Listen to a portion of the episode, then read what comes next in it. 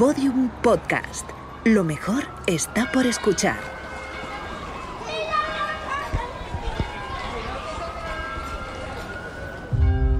El 11 de abril de 2018 se produjo una tormenta solar de clase X9. Fue la más intensa jamás registrada. Dos días después, el 13 de abril, la radiación alcanzó la atmósfera terrestre, inutilizando todos los satélites y gran parte de los sistemas eléctricos. El planeta quedó en completa oscuridad. Este evento fue conocido como el Gran Apagón. Segunda temporada. Capítulo 4. Comité 1304. The 118th plenary meeting of the General Assembly is called to order. En septiembre de 2018, la ONU puso en marcha un grupo de trabajo llamado Comité 1304. His Excellency Ban Ki-moon. Your Excellency, Su misión era investigar las circunstancias que habían rodeado al gran apagón. ¿Quién tenía información? ¿Cómo se gestionó? ¿Actuaron los gobiernos de acuerdo a la ley? Este organismo tuvo a su vez subcomités nacionales encargados de investigar lo ocurrido en cada uno de los países. El proceso de puesta en marcha llevó casi un año. En España, la investigación tuvo un protagonista inesperado, un letrado de 40 años llamado Julen Uribe.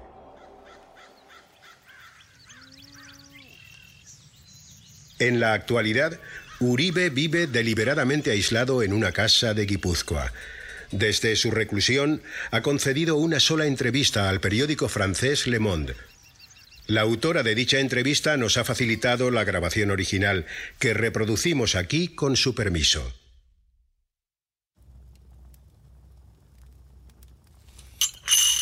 Aquí tienes. No sé si quieres azúcar. No, gracias. Vale. ¿Estás grabando ya? Sí, estaba mm, probando. ¿Te importa? ¿Prefieres que la pague? No, me, me parece bien. Es muy bonito el caserío. Es de la familia. Somos de aquí al lado del pueblo. Me pasé en esta casa toda la infancia. ¿Empezamos? Sí, claro, cuando quieras. Me gustaría que me contases primero cómo llegaste al comité 1304. Eh, en realidad yo estaba en el subcomité, en la Comisión Española. A ver, eh, yo llevaba varios casos de derechos humanos en el Tribunal de Estrasburgo. Ya antes del apagón, empecé en torno a 2005, eh, llevaba fundamentalmente asuntos de torturas policiales y de libertad de expresión. Mi bufete estaba especializado en eso y me conocía bien la ley internacional en esos campos. Y cuando el Comité 1304 estaba eligiendo encargados de los subcomités, llamó a mi bufete y dijeron que les interesaba que yo llevase la parte española. ¿Y dijiste que sí? Sí, me hicieron una entrevista en Nueva York y dije que sí, claro. Era una oportunidad, estamos hablando de un caso internacional enorme, complejísimo, con muchas ramificaciones. De hecho, es tan complejo y se crearon unas estructuras tan, digamos, enrevesadas que eh, al final yo te diría que no ha servido para nada. En ese sentido, hay quien dice que la ONU eh, construyó ese entramado tan complejo precisamente para restarle operatividad. Que si se hubiese hecho algo más centralizado en, en Estrasburgo, por ejemplo, o en el Tribunal de Derechos Humanos o en Nueva York, en la central, habría sido más útil. En base a mi experiencia, te puedo decir que, que no conviene achacar a la maldad humana lo que se puede atribuir a la pura estupidez. sí, es una cita de alguien, no, no me acuerdo de quién. Pero vamos, que yo no creo que hubiese mala fe. Por lo menos no en la organización del comité, no, no por parte de la ONU. Luego ya lo que pasó en cada país es otra historia. Tú denunciaste públicamente en medios aquí en España que el gobierno te estaba poniendo impedimentos en la investigación. Me torpedeó. Me torpedeó directamente. Hicieron todo lo que pudieron para que yo no hiciese mi trabajo. Se negaron a, a, facilitar documentos, rechazaron las peticiones, pusieron en duda mi credibilidad. En fin, intentaron... Intentaron destruirme, te diría. ¿Y lo consiguieron? Sí, sí. Se puede decir que sí. جولتنا الإخبارية الجزيرة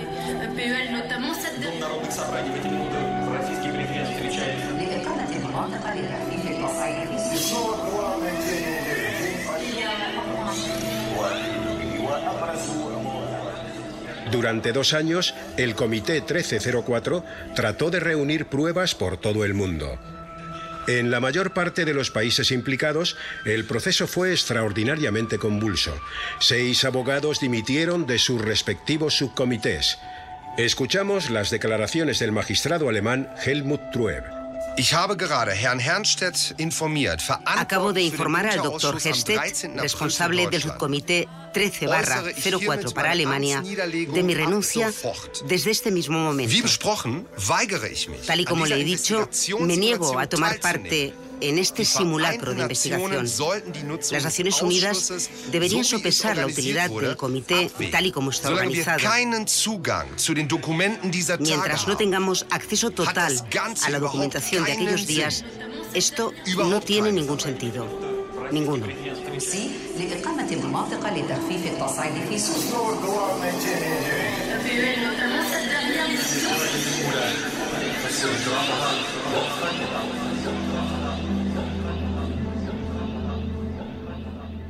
En España, Julen Uribe se pronunció en el mismo sentido, pero no dimitió. Ante la imposibilidad de contar con la colaboración del gobierno, el abogado optó por tomar una vía indirecta. Basándose en las grabaciones filtradas en Internet, acudió a diversas fuentes que, según sospechaba, habían jugado un papel decisivo durante el gran apagón.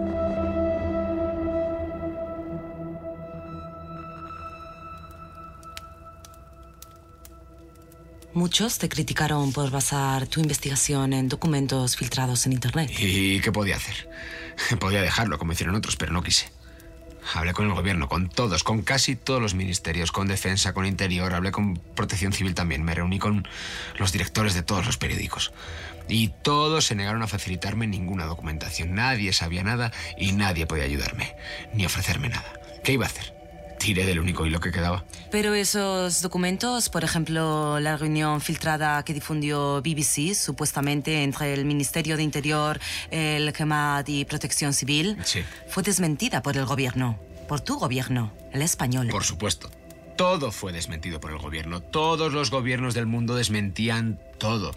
Ese fue el problema, que nadie quería hablar. Y cuando encontrabas algo, te decían que era falso. Ya. A ver, obviamente decir que basé mi investigación en Internet, pues mm, bueno, a ver, me basé en unos pocos, muy pocos documentos que yo consideraba que tenían un cierto rigor. No tomé como fuente, por ejemplo, esos podcasts famosos, ni mm, quiero decir que fui selectivo. Uno de tus grandes triunfos fue el testimonio de mm, Alberto Forján. Sí. ¿Nos puedes recordar quién era? En esa grabación que dices, la de la BBC, se menciona que Protección Civil está preparando unos paquetes de ayuda, ¿vale?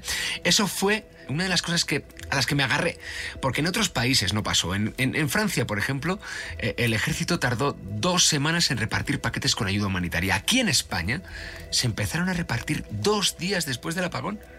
Mi tesis es que... que estaba preparado previamente. Cualquiera que sepa de gestión sabe que no se puede poner en marcha un operativo de ese calibre en un día, y mucho menos sin electricidad. Estamos hablando de más de un millón de paquetes. Sí. Y en la grabación se menciona precisamente eso. Ahí se dice que han hablado con los proveedores habituales del ministerio, así que... Bueno, pues fui a hablar con ellos. ¿Y llegaste hasta este hombre, Alberto Forján? Sí, y grabé la entrevista. Te la puedo poner si quieres. Sí, sí, sí, por favor.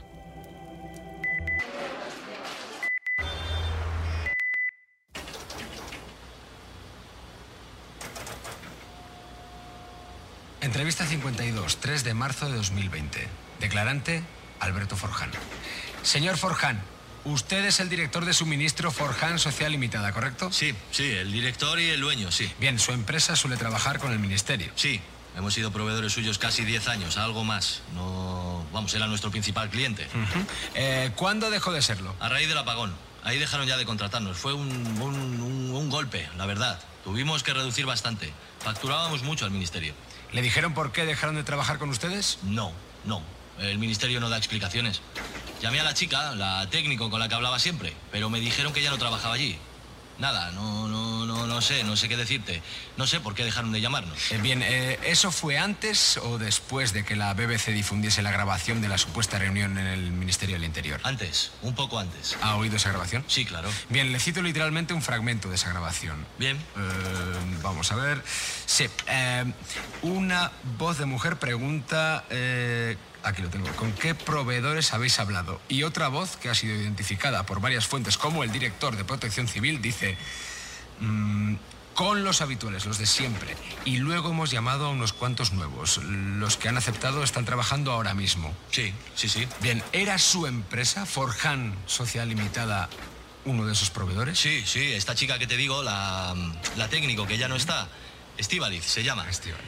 Me llamó el día antes del apagón, sería las 5 de la tarde, las 5 y algo. Me dijo que lo que necesitaban eran unos paquetes con agua, latas de comida, linternas, pilas, bueno, ya sabes tú, una serie de cosas. Y me preguntó cuántos podría tener para el día siguiente. ¿Qué le dijo usted? Pues me entró la risa, claro. Le dije que ninguno. Correcto, ¿y qué le dijo ella? ¿Ella? Ella se quedó callada. Me dijo que me llamaban un rato y me llamó a los 15 minutos o así, no más. Y me dijo, me dijo, si te comprometes a tener 50.000 paquetes al día siguiente, te puedo pagar medio millón de euros. Medio millón de euros. Sí, sí. ¿Y qué dijo usted? Pues mira, si te digo la verdad, mira, yo lo primero que hice fue preguntar, ¿pero qué pasa? Y, y- y yo nunca, ¿eh? Nunca, nunca había preguntado eso, ¿eh? Jamás. Porque yo sé, además, que ese tipo de cosas no hay que preguntarlas. ¿Y qué le dijo ella? Nada, que no pasaba nada, que era una urgencia y que no preguntase más. Aceptó. Sí, claro. Me dio un millón de euros es mucho dinero. Reuní a los trabajadores, les conté lo que les pasaba y les dije que les pagaría un buen extra.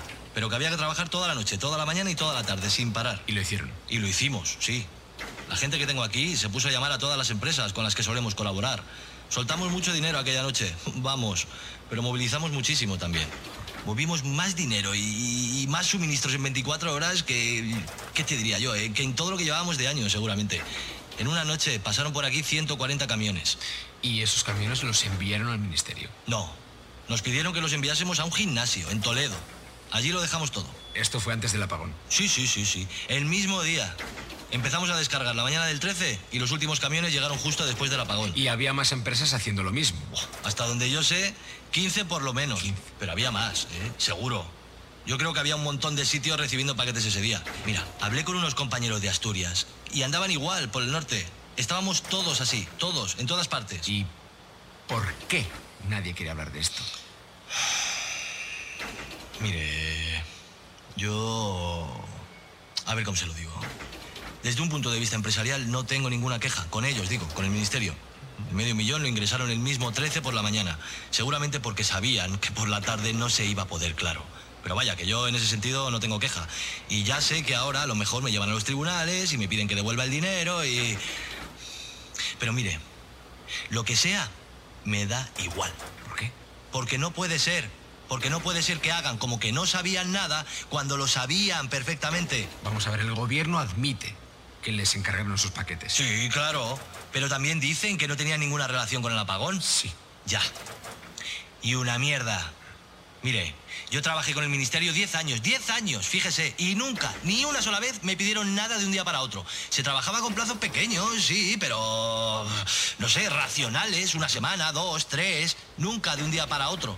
Y vamos, lo de pagar medio millón así, a tocatejas, y pedir presupuesto, eso jamás. Ellos sabían qué iba a pasar. Sabían que el día 13 de abril por la tarde tenía que estar todo listo. Bien, entonces usted cree que... A ver, la grabación de esa reunión que difundió la BBC es real. Pues mire, yo no sé si es real o no, pero que lo que se dice ahí es verdad, eso ya se lo digo yo.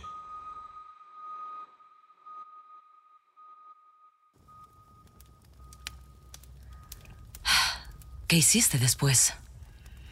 Bueno, pues buscar a la mujer que había mencionado, la técnico del Ministerio del Interior. ¿La que llamaba por teléfono? Sí, se llamaba Estíbaliz Ventura. En el ministerio me dijeron que ya no estaba allí. ¿Y la encontraste? Murió en septiembre de 2018. El mismo mes que se puso en marcha el comité 1304. Fíjate, accidente doméstico. Se electrocutó en la bañera. Vamos, si sabía algo... En fin, se lo llevó con ella. ¿Cuándo notaste que intentaban sabotear tu trabajo? Esa es una buena pregunta. El primer día, desde que empecé. Aunque hubo un momento que, que podemos considerar decisivo. ¿Cuál? El día que se supo que me había reunido con Daniel Blanco y con su hija Shiana, la famosa familia gallega. ¿Grabaste esa reunión? Sí, sí, lo grabé, claro. ¿Quieres oírlo? Entrevista 57, 23 de marzo de 2020. Declarantes, Daniel Blanco y Shiana Blanco. Es por aquí. Pasa. Gracias.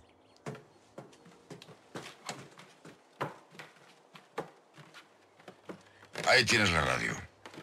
Ya ves que es vieja, pero funciona todavía. Sí, mi padre también era radioaficionado. Tenía una parecida. No la enciendo desde el apagón. Espérate que no se haya roto en este tiempo. No, ahí aguanta. es irrompible el cacharro este. Carajo. Dígame, ¿quién grabó las conversaciones? ¿Las grabó usted? Ni idea, yo no. Ni sabría cómo hacerlo, vamos. Siana se enfadó mucho cuando las colgaron, ¿verdad? Sí. Ya, eh, lo entiendo. ¿Por qué no habéis querido hablar del asunto? ¿Dónde? ¿Con periodistas, dices? Sí. No, bueno, ¿para qué? Lo que pasó ya se sabe, está ahí colgado. Lo puede escuchar el que quiera. Yo sí quería. Eh, ¿El qué? Hablar con periodistas o ir a la tele o lo que fuera. Que la gente supiera lo que nos hicieron. La gente ya lo sabe, Siana. Lo oyeron todo. Sí, pero nadie ha hecho nada. Bueno, ¿qué hablamos tú y yo, eh? Tengamos la fiesta en paz. A ver, tampoco han querido emprender acciones judiciales. No. ¿Le importa que fume? No, no, en absoluto.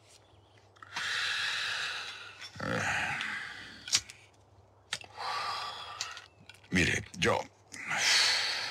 Ya le dije que nosotros lo que no queremos son líos.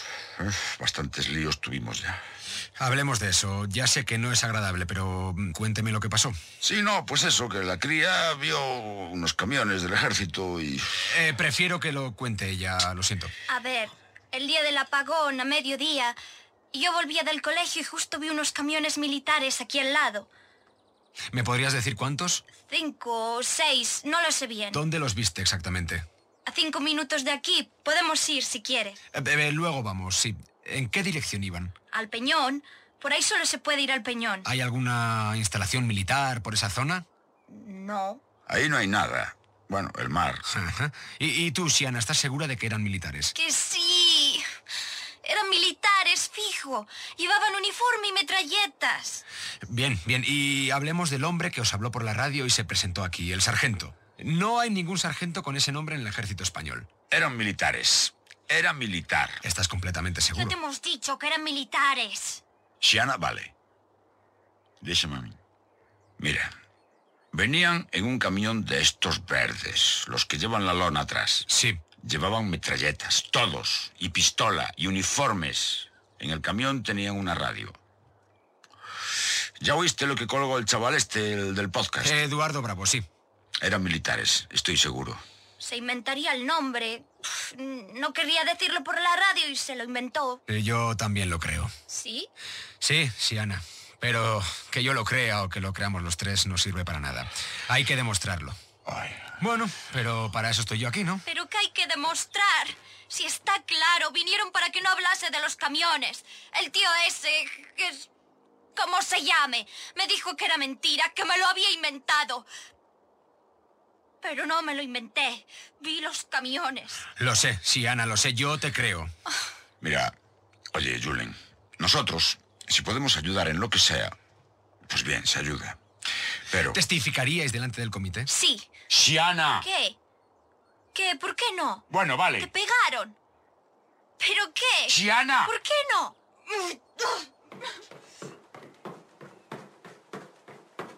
Lo siento. No, no, no te preocupes. Está muy mal. Lo lleva muy mal. Lo de la paliza le... Bien, escúchame bien, Daniel. Si de verdad quieres ayudar, vais a tener que hablar ante el comité. ¿En Madrid? Por supuesto. No, no sé. Mira, no hace falta que lo decidas ahora. Piénsalo tranquilamente. ¿Y qué pasa si... si decimos que sí, si vamos a Madrid y lo contamos?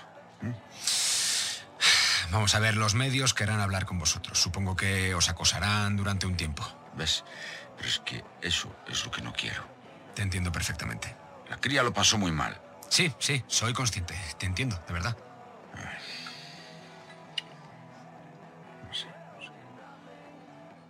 Bien, eh, otra cosa. E, Esa mujer, la que aparece en las grabaciones. Mara. Mara, Mara, sí. eh, eh, ¿Sabes quién es? Volviste a hablar con ella. Ay, hablamos un par de veces durante el apagón, pero... No sé quién es, ¿no? Igual ni se llama Mara. ¡Xiana! ¡Vais a rock and roll ese hombre! Tanto follón. Perdona. ¡Xiana! ¿Vais a eso de una vez? ¡No quiero! ¡Ay, qué leria! Daniel, escúchame. dime. Te propongo una cosa. ¿Qué? Bien, olvida todo lo que te he dicho. No os voy a pedir que vayáis a Madrid de momento. ¿Ah, no? ¿Por qué? Porque estoy pensando que antes voy a intentar otra cosa. ¿Cuál? Voy a buscar a ese sargento.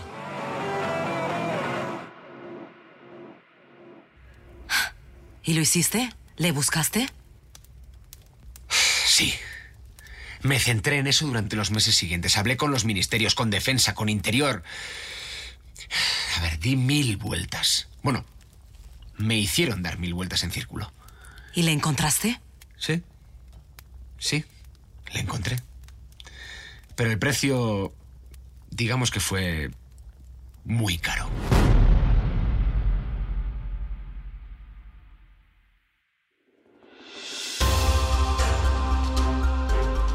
Todos los episodios y contenido adicional en elgranapagón.com. Síguenos en Twitter, arroba elgranapagón y facebook.com barra elgranapagón. El Gran Apagón está escrito por José Antonio Pérez Ledo, realizado por Roberto Maján y dirigido por Ana Alonso.